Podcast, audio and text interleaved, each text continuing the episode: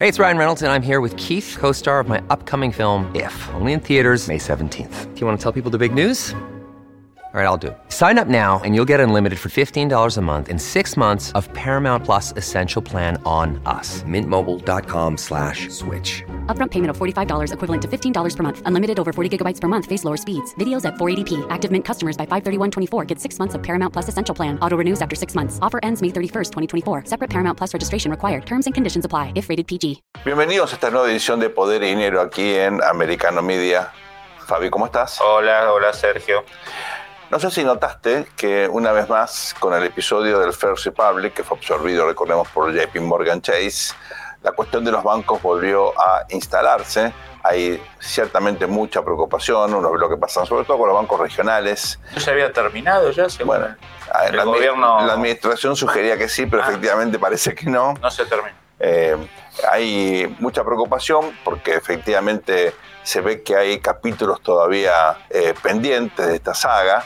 Al mismo tiempo, la como todos sabemos, esto termina con dos cuestiones potencialmente costosas, la concentración del sistema por un lado y los contribuyentes que a la corta o a la larga Van a pagarlo. van a pagarlo, por lo menos parcialmente. Eh, y finalmente, bueno, una vez más, ¿no? el papel de los reguladores. ¿Por qué ahora? ¿Por qué JP Morgan? ¿Por qué los bancos grandes tienen que absorber a los chicos? Bueno, hay un montón de interrogantes, de preguntas. Por supuesto, uno sabe que el riesgo de que las crisis se conviertan en sistémicas, que haya una ola expansiva, que involucre naturalmente la confianza de los ahorristas, eso hay que evitarlo. Pero la cuestión vital aquí es no si hay que tener o no regulación, sino qué regulación. ¿no? Sí, además, digamos, estar atento a que a nuestra audiencia, que a lo mejor tiene plata o inversiones en bancos que van a, van a tener problemas en el corto o mediano plazo, ¿no? Hay que estar muy atento a eso también. Alguien, cuando yo era muy chico, me enseñó, nunca te enamores de la institución financiera. No importa la fama, no importa la historia, no importa de qué país sea. Bueno, hace poquito eh, recordemos el episodio Credit Suisse, un banco suizo Histórico. histórico, eh, también fue absorbido por VS y efectivamente creo que uno muchas veces por las razones más lógicas de estar agradecido, tener un buen trato con el banco, de pronto, eh, bueno, una mañana te enterás que ese banco puede tener problemas, por eso hay que estar siempre muy, pero muy atento. Para eso, Fabi, tenemos un conocido que se llama Santiago Montoya, que hoy está eh, lejos de este estudio. ¿Cómo estás, Santi? Ahora Santiago. Sergio, hola Fabián, ¿cómo están? Yo sentía Pero, tranquilo el estudio, no sabía qué era. Había un clima de cordialidad. Bueno, acá. cordialidad, sí. Quiero, Ah, que, quiero que nuestra audiencia sepa que ustedes me han discriminado y como estoy, digamos, un poquito enfermito, pero nada, nada serio, prefirieron tenerme lejos. Pero bueno, ya, me, ya, ya le contaré a la audiencia todo la- el trasfondo de esto. Te confinamos, cosa que hicieron Te tantos, confinamos. tantos gobiernos en una época. Son reciente. seis meses nada más. Son Sí, seis meses. Pero te vamos a dejar comida a la puerta, sin tocarte, sin Tiro mirarte. chino, tiro chino. Pero no te vamos a soldar la puerta, ¿viste? Como No, hace China que no, te no. suelda la puerta también. Claro, claro. a buscar la comida. Bueno, en- encima, encima tengo que escuchar que Sergio habla de no enamorarse de una institución financiera. ¿Vos le podés creer, Fabián, de que él es capaz de, que- de enamorarse de una institución financiera? Yo no. O de algo. No, no, lo digo en serio. No, lo digo en serio. A mí me, lo digo con nombre y apellido porque no existe más. Eh, Cuando yo llegué a Carolina del Norte, abrí una cuenta en el Banco Wacovio, banco histórico ¿no? del sur de los Estados Unidos, originalmente inmigrantes eh, de Checoslovaquia. Un banco extraordinario. Tenían, yo era un pobre estudiante, una diferencia conmigo, te trataban fantástico.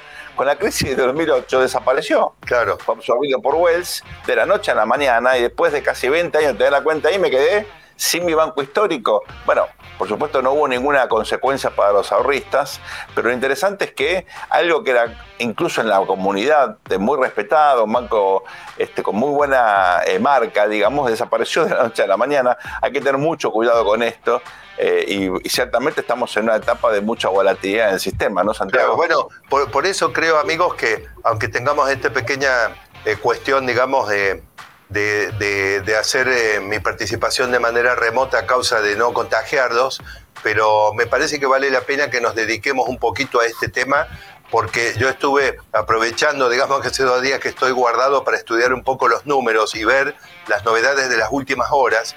Y quiero decirles que no, no hay muy buena, eh, muy buena data sobre el tema, muy buena en el sentido de, favorable o, que nos permita alentarnos. Yo les propongo que trabajemos en tres, eh, en tres áreas, digamos. Una, eh, comparar esta crisis con la de 2008 en adelante eh, lo segundo es ver cómo se viene propagando y los riesgos que eh, vienen a partir de ahora en ciertos bancos regionales que están en jaque. Y lo tercero, digamos, es cuáles son en realidad los determinantes o el trasfondo que nos provoca todo esto. Porque me parece, Sergio, Fabián, que esta es una crisis que está subiendo de envergadura y no quedando suturada ahí en el pasado. Y vale la pena que por lo menos la tratemos la tratemos a fondo, ¿no? Y, arrancando, si les parece bien, eh, estuve haciendo una mirada con, eh, hay un trabajo de Carl eh, Russell, que estuvo publicado en la prensa de New York, el New York Times, hace unos días, que actualizó los, los valores, los dólares de 2008-2009. Como ustedes saben, lamentablemente ha habido demasiada inflación en Estados Unidos para no actualizar, para poder comparar las dos crisis, ¿no? Y resulta que con la caída del First Republic, que es algo de estos últimos días, o sea, realmente ha sido el martes, o sea, esto es muy fresco todavía, eh, nosotros tenemos que, eh, en la crisis, comparemos las dos crisis en tamaño. En 2009 nosotros tuvimos la caída de un gigante que fue el Washington Mutual. Estamos hablando de bancos, no bancos de inversión. Por eso no les voy a hablar de Lehman, ¿no es cierto? Por ejemplo. Entonces, o, no les voy a hablar de, eh, de la caída de, del eh, FTX tampoco, ¿no es cierto? Que, está, digamos, paralelo, pero se puede tomar en un análisis ampliado también. Vamos a los bancos. 2009 tuvimos la caída de Washington Mutual por un total de hoy, de dólares de hoy, de 432 eh, billones de dólares. Y la caída de 24 bancos más pequeños, que entre los 24 sumaron 94 billones más. Es decir, el tamaño de la crisis de 2008 fue de 526 billones. ¿Qué pasa en la de 2023? Que teníamos el Silicon Valley Bank con una caída de 209 mil eh, billones en assets, en activos, eh, el, Signature Bank con 110 eh, billones y el First Republic Bank con 213 billones. Esto totaliza 532 billones contra 526 billones de la crisis de 2009. Amigos, en, 2009-2010, si bien yo todavía era muy jovencito y no consumía tanto estas, eh, estas noticias, recuerdo perfectamente que todos los días se hablaba de manera masiva de la crisis que estaba ocurriendo en el mundo financiero. Eh, yo, por supuesto, al igual que ustedes, eh, leo la prensa internacional y la de Estados Unidos todos los días y si bien estos temas están cubiertos, están cubiertos de una manera más bien marginal, con buenos análisis, pero yo noto, digamos, que no hay una cobertura masiva de este tema y yo les acabo de demostrar con números concretos, actualizados e inapelables, de que la crisis de 2023 ya es más grande que la de 2009. Eh, pero ahora tengo, perdón, esto es 2009, sí. Eh, eh, no, la, caída que mencioné recién es 2008. Entonces ahora, sin embargo, les paso a contar algo. ¿Saben que en 2009, en 2010, en 2011 y en 2012, eh, hasta que ya en 2013 eh, se diluyó, hubo réplicas, como a mí me gusta comparar con la falla de San Andrés, hubo réplicas, 235 billones adicional de bancos eh, desaparecidos en 2009, 130 eh, billones más eh, de bancos fallidos en 2010, 50 billones adicionales en 2011 y 8 en 2012. Después pasa a un nivel que es estándar en la economía, que siempre hay cambios de manos de banco, todo por una cifra más pequeña. Lo que acabo de mencionar es lo que sale por arriba de la media. Esto hace un total, amigos, en los cuatro años de réplicas, de 420 billones adicionales. Fíjense que es el 80% de la magnitud de la crisis de 2008. Por supuesto que esta historia, si bien es bastante reciente, no nos permite a nosotros asegurar que eh, vayamos a tener las mismas réplicas en esta crisis actual. Sin embargo, eh, como ya sé que Sergio me va a hacer cenar, eh, Fabián, porque siempre, digamos, restringe la libertad de, de expresión y me va a mandar al siguiente bloque, les propongo que en el siguiente bloque analicemos un poco si puede haber réplicas en esta ocasión como las hubo en el 2009, 2010, 2011 y 2012. Santi, tenemos un minutito antes que efectivamente ejerza mi, rol de, de, catón en el sensor. Eh, pero en este minutito, eh, digo un comentario que me, gustaría que elabores eh, en el siguiente bloque y es la respuesta a la anterior crisis de 2008-2009 fue el famoso quantitative easing, ¿no? las facilidades cuantitativas, la emisión. Ahora estamos ante una política exactamente contraria. Una es que tenemos inflación. claro, por la inflación restringiendo la oferta monetaria, con lo cual por lo menos lo que nos sacó, entre comillas, aquella crisis hoy no estaría dispuesto como instrumento, ¿verdad? No, no, y de hecho, de hecho, cuando terminemos esta recorrida que te propuse antes, eh, vas, a, vas, a, ver que al final de los tres determinantes que están explicando lo que voy a explicar luego de que continúa el riesgo de algunas entidades adicionales que caigan, eh, está en realidad al final del día el aumento de las tasas de interés. Vamos entonces finalmente a esta muy muy breve pausa aquí en Poder y Dinero, esto es Americano Media, no se vayan, luego está, estos instantes volvemos con el desarrollo de esta cuestión tan crítica que está aquí planteando Santiago, ya volvemos. Bienvenidos a este nuevo bloque de, Poder y Dinero aquí en Americano Media. Estamos eh, Fabián y yo entrevistando a un conocido de todos nosotros, Santiago Montoya. Un joven valor. No es una entrevista, está Santi eh, eh, en, reposo unos días, con simplemente resfriado, pero por precaución lo dejamos en su casa. Así que él está desarrollando un tema muy importante para todos nosotros, que es la salud, del sistema financiero. Ustedes recuerdan que hace apenas unos días el, JP Morgan Chase absorbió al First Republic, uno de los bancos que estaba efectivamente eh, muy frágil, luego el episodio de crisis financiera que parecía que, bueno, había pasado, por lo menos no estaba en la tapa de los diarios y súbitamente otra vez preocupa a todos los Estados Unidos. Santiago argumenta que el tamaño de esta crisis es similar e incluso un poquito más grande que la gran crisis financiera internacional que tuvimos entre el 2008 y el 2009. Ustedes habrán visto que no trasciende esto en los medios, por lo menos no tienen la misma cobertura, la misma intensidad que eh, hace 14 eh, años. Santi, tu argumento, bueno, es muy persuasivo. La pregunta es cómo sigue esto. Ahí precisamente eh, nuestra producción tiene un gráfico, una gráfica eh, que me parece que el source es Bloomberg, que nos está mostrando, digamos, el desempeño de comportamiento de un índice que se llama KBW o KB larga W, eh, que mide, digamos, el comportamiento de los stocks, de las acciones, digamos, de los bancos regionales. El martes, el martes, o sea, estamos hablando hace un par de días, apenas conocido la noticia del First Republic, eh, un banco eh, regional mediano que se llama Pacific West cayó eh, en sus stocks, cayó el 27.8% y tuvo que ser retirado de operaciones a causa de, ustedes saben cómo funciona el sistema, cuando hay una, se hunde, digamos, violentamente, hay que sacarlo durante un tiempo para que ver si se normaliza. Posteriormente, Western Alliance cae el 15.1%, es decir, aparecen como candidatos a las réplicas que mencionamos antes en relación a lo que fueron 2009, 2010, 2011 y 2012 en respecto de la crisis anterior. Recordemos que la crisis de, 2008 tuvo más o menos el mismo tamaño, apenas un poquito más pequeña eh, que la actual, si bien aquella vez tuvimos el Washington Mutual, que sumaban los mismos activos que el Silicon Valley Bank y el First Republic, pero la realidad es que como además cayeron otros 24 bancos y el Signature Bank eh, es más grande que los 24 bancos que cayeron en 2008, la crisis de hoy tiene el mismo tamaño, aunque un poquito más grande que la de 2008. Ahora, habíamos dicho que en 2009, 2010, 2011 y 2012 siguieron réplicas y que esas réplicas sumaron un 80% adicional, como por ejemplo, vamos a suponer, eh, si fuera el caso que estoy charlando con Fabián tomando un café,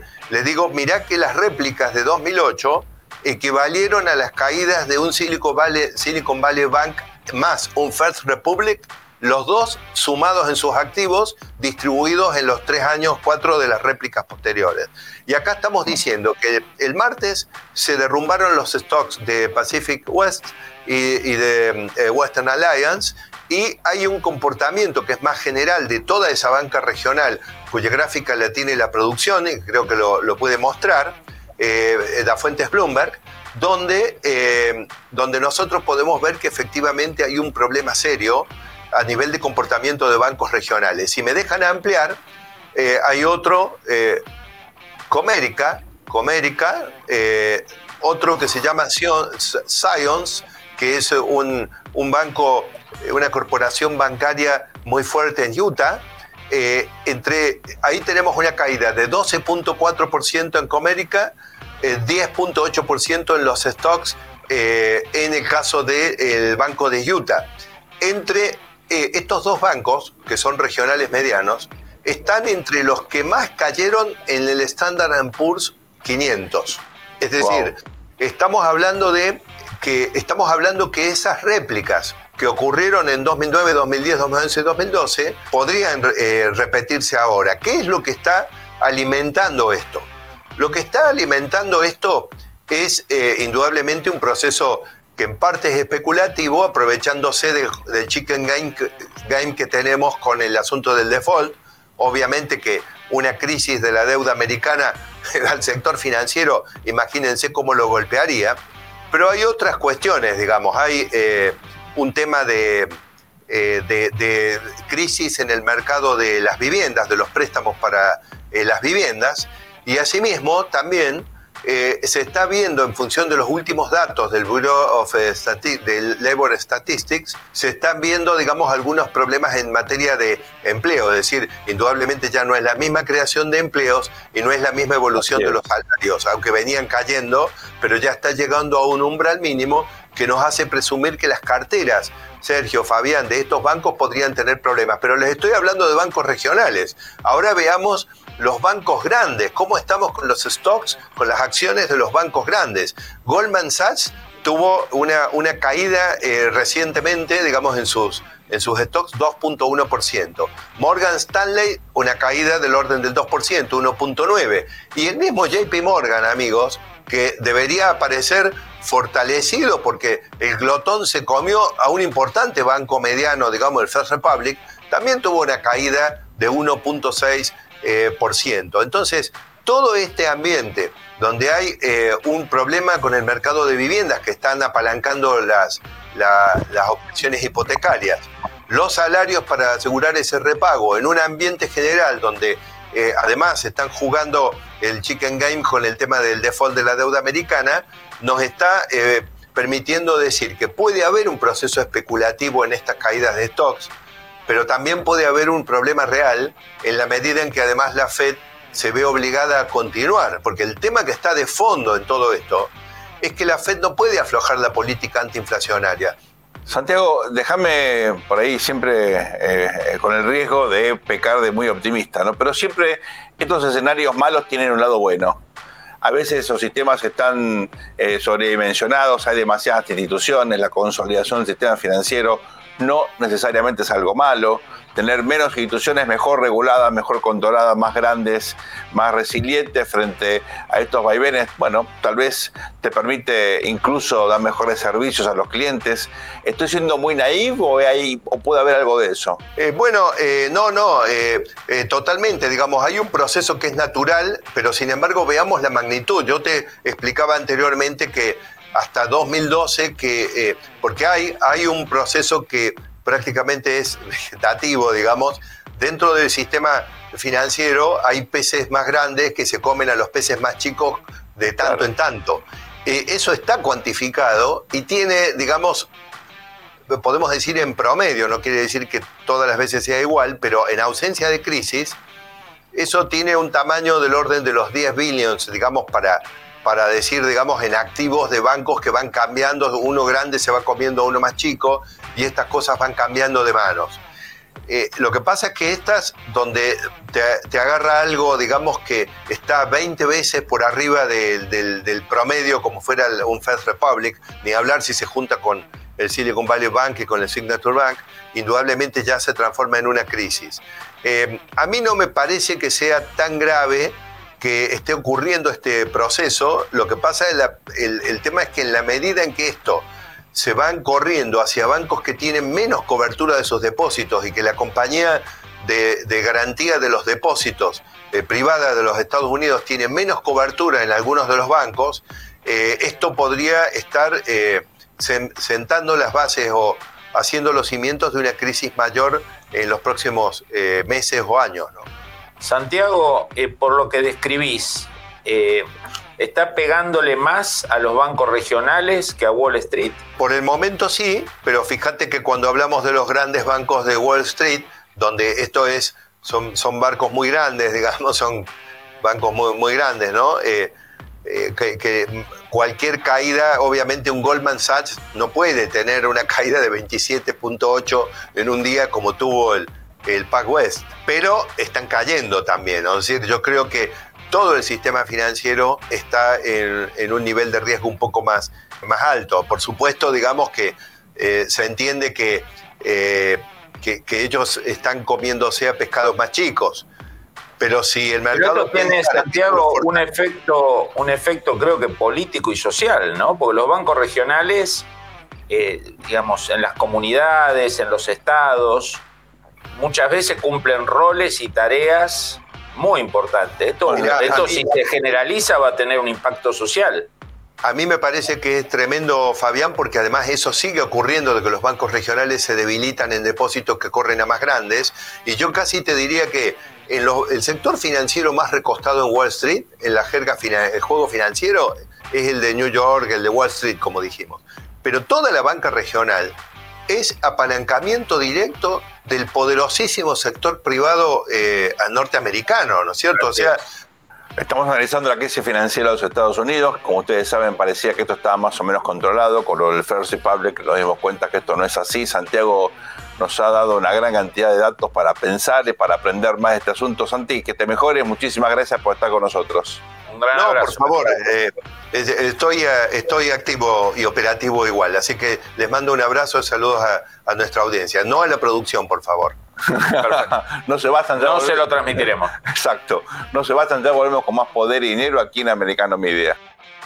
Bienvenidos a este tercer bloque de Poder y Dinero aquí en Americano Media. Fabián, tuvimos elecciones en eh, Paraguay el fin de semana pasado. Eh, ganó el candidato del Partido Colorado, el partido histórico más importante del Paraguay, Santiago Peña. Lo tuvimos aquí en Poder y Dinero al presidente electo, un economista con una carrera eh, en el sector privado muy importante, también estuvo en la función pública, fue ministro de Hacienda del expresidente Horacio Cartés, gana un candidato con un amplio margen, 15% de diferencia respecto a su segundo, Efraín Alegre. Eh, aparece un candidato que, bueno, eh, no aceptó el resultado, de hecho, eh, apeló a la muletilla del fraude sin que haya ninguna evidencia al respecto, tanto la Unión Europea como la OEA negó esas acusaciones, se llama, se, llama Paraguayo Cubas, es un candidato, digamos, de afuera del sistema político.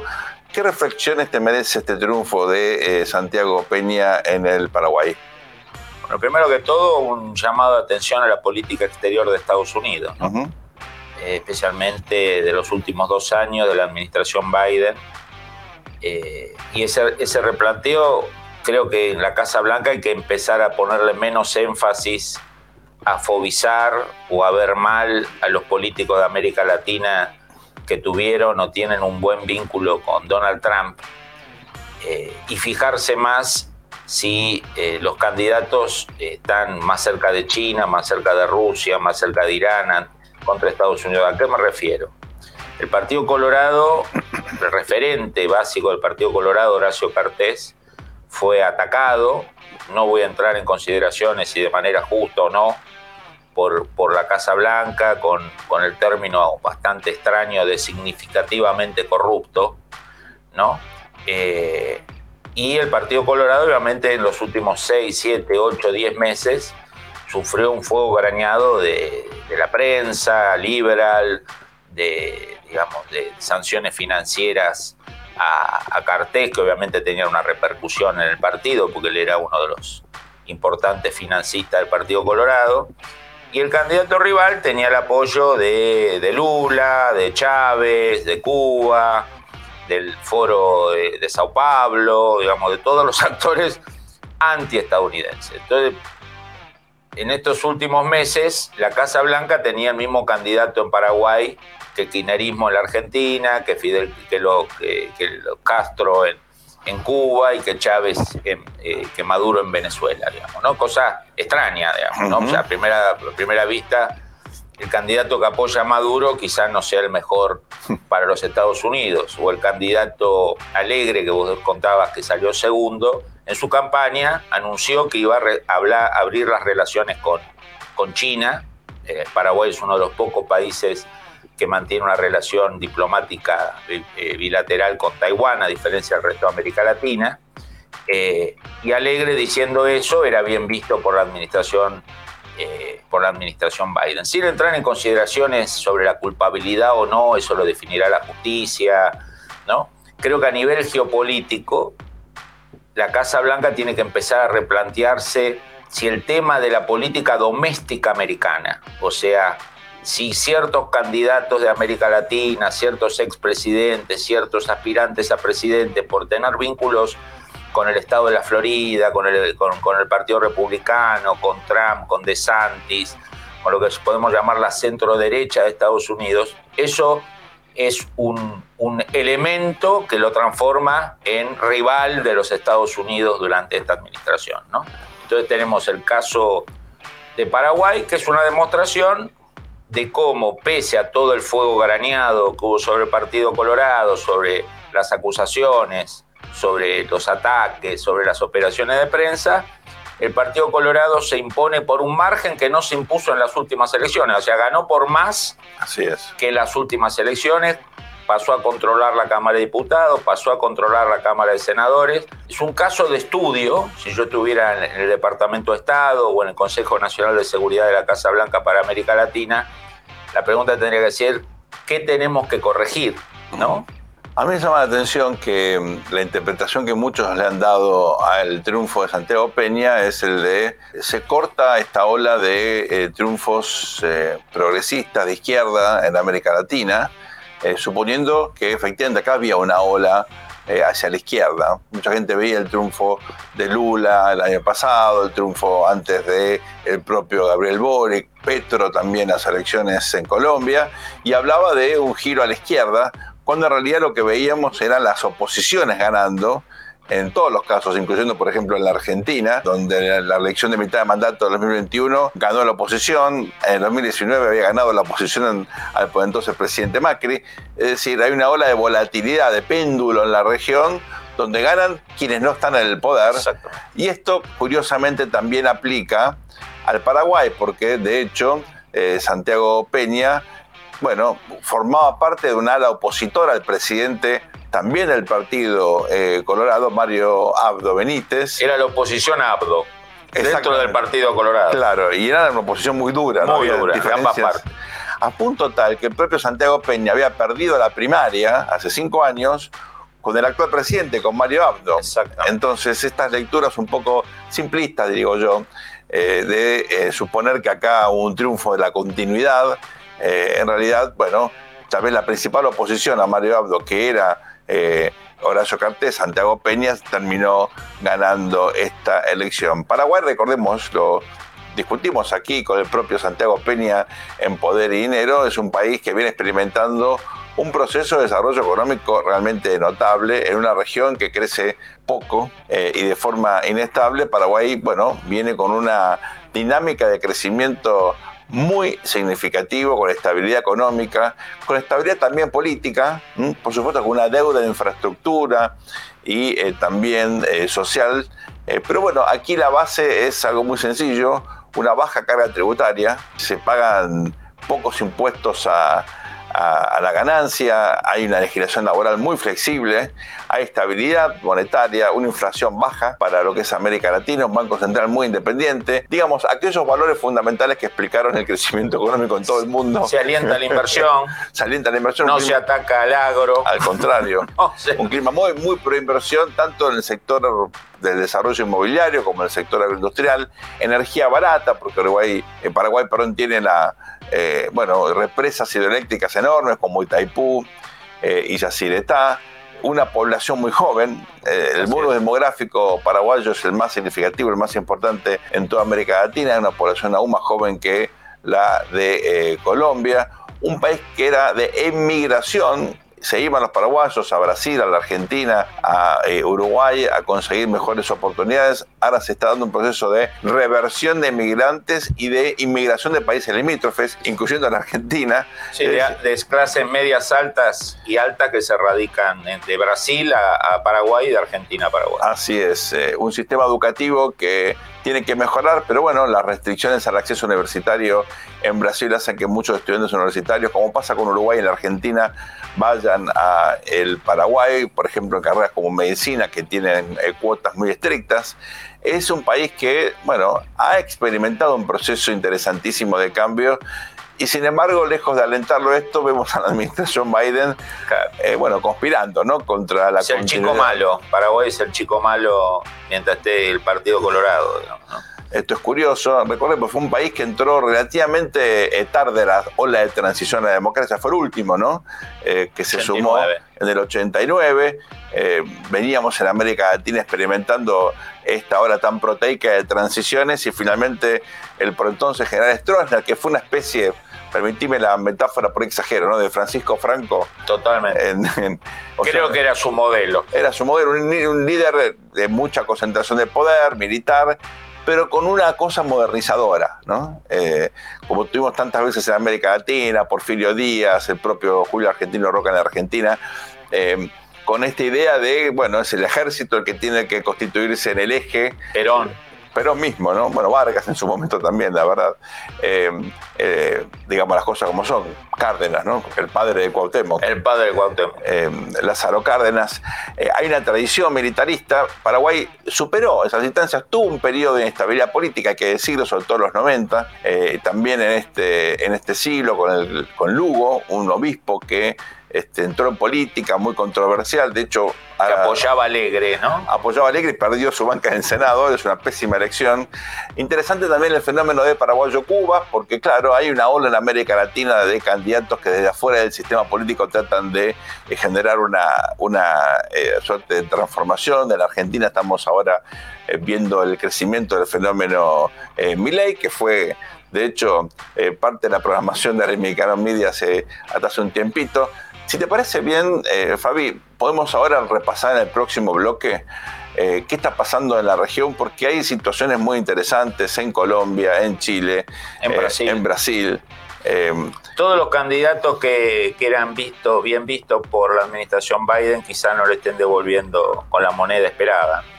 Y conflictos, creo yo, significativos tanto en Venezuela, em, en Bolivia y también algo interesante de Uruguay, que fue capaz de aprobar una reforma previsional como la que está ahora tratando de eh, implementar Emmanuel Macron en Francia sin mucho éxito.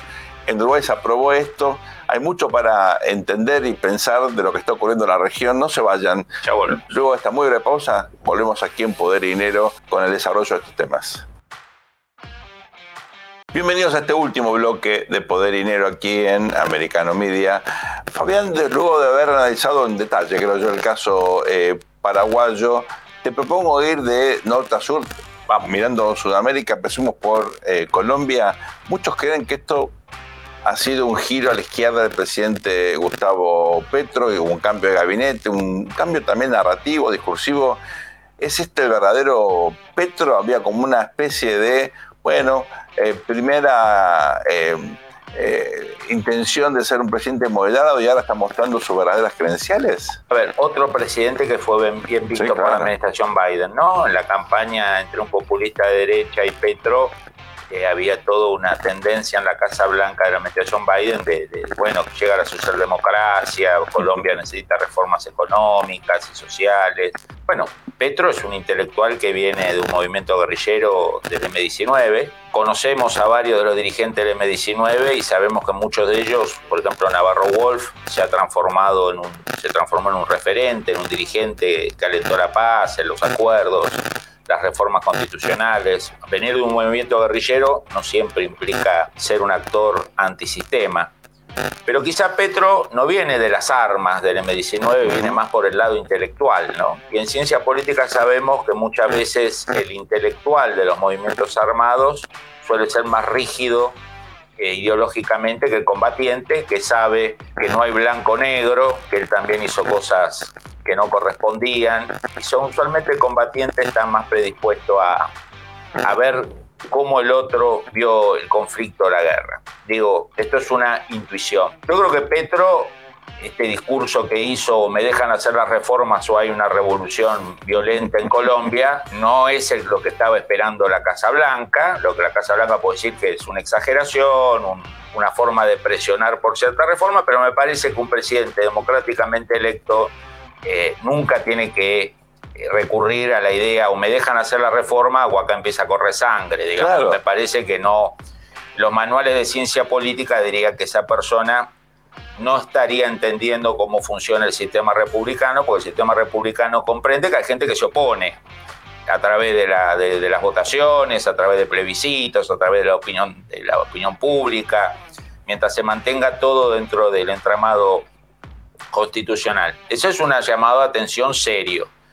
Por el otro lado, este mismo Petro es el que eh, le facilita supuestamente a Washington un canal de negociación con eh, Venezuela. Ahora, lo que tiene que empezar a pensar la Casa Blanca, que si ese, ese, esa gestión de Petro de Venezuela con Venezuela para facilitarle comunicación a Estados Unidos, justifica que la democracia colombiana se deteriore, digamos, ¿no? diciendo, este hombre me ayuda acá, entonces lo dejamos hacer Cuidado que por acercarse al castrochavismo, que quizá Estados Unidos se pueda acercar sin mediación de Colombia, ¿no? Por supuesto. Eh, termine alentando lógicas castrochavistas en, en Colombia. Dios no quiera que sea así, pero me parece que es un llamado de atención ese discurso. Eh, esperemos que haya sido un mal momento y que no sea algo, algo sistémico en el gobierno de Petro, ¿no? Fabián, escribiste una columna muy buena en Infobae como costumbre. Pero esta, particularmente buena. Como no está Santiago, la elogia, está bien. Eh, sobre eh, la bipolaridad y el papel de Brasil en un contexto en el cual luego esta visita tan promocionada a Beijing. Bueno, Lula busca un lugar intermedio, pactar con la Unión Europea, constituirse una especie de, de tercera posición entre China y Estados Unidos. Contanos cuál fue el desarrollo de tu argumento. Desarrollo mi argumento es que hay un Lula otro, otro de los candidatos muy bien visto por la administración Biden, porque Bolsonaro supuestamente era malo eh, y tenía eh, formas feas y de conducta y agendas feas, y era amigo de Trump, ¿no? Un tema muy, muy, muy grave que sea amigo de Trump. Eh, entonces Lula era visto como la llegada del Lula moderado, articulador, el Lula 1, el Lula 2, sus dos primeros mandatos donde se llevó muy bien con Bullijo, donde se llevó muy bien con Obama, donde se llevaba bien con Fidel Castro, se llevaba bien con Gaddafi, se llevaba bien con la Unión Europea, se llevaba bien con Morales, se llevaba bien con todos. ¿no?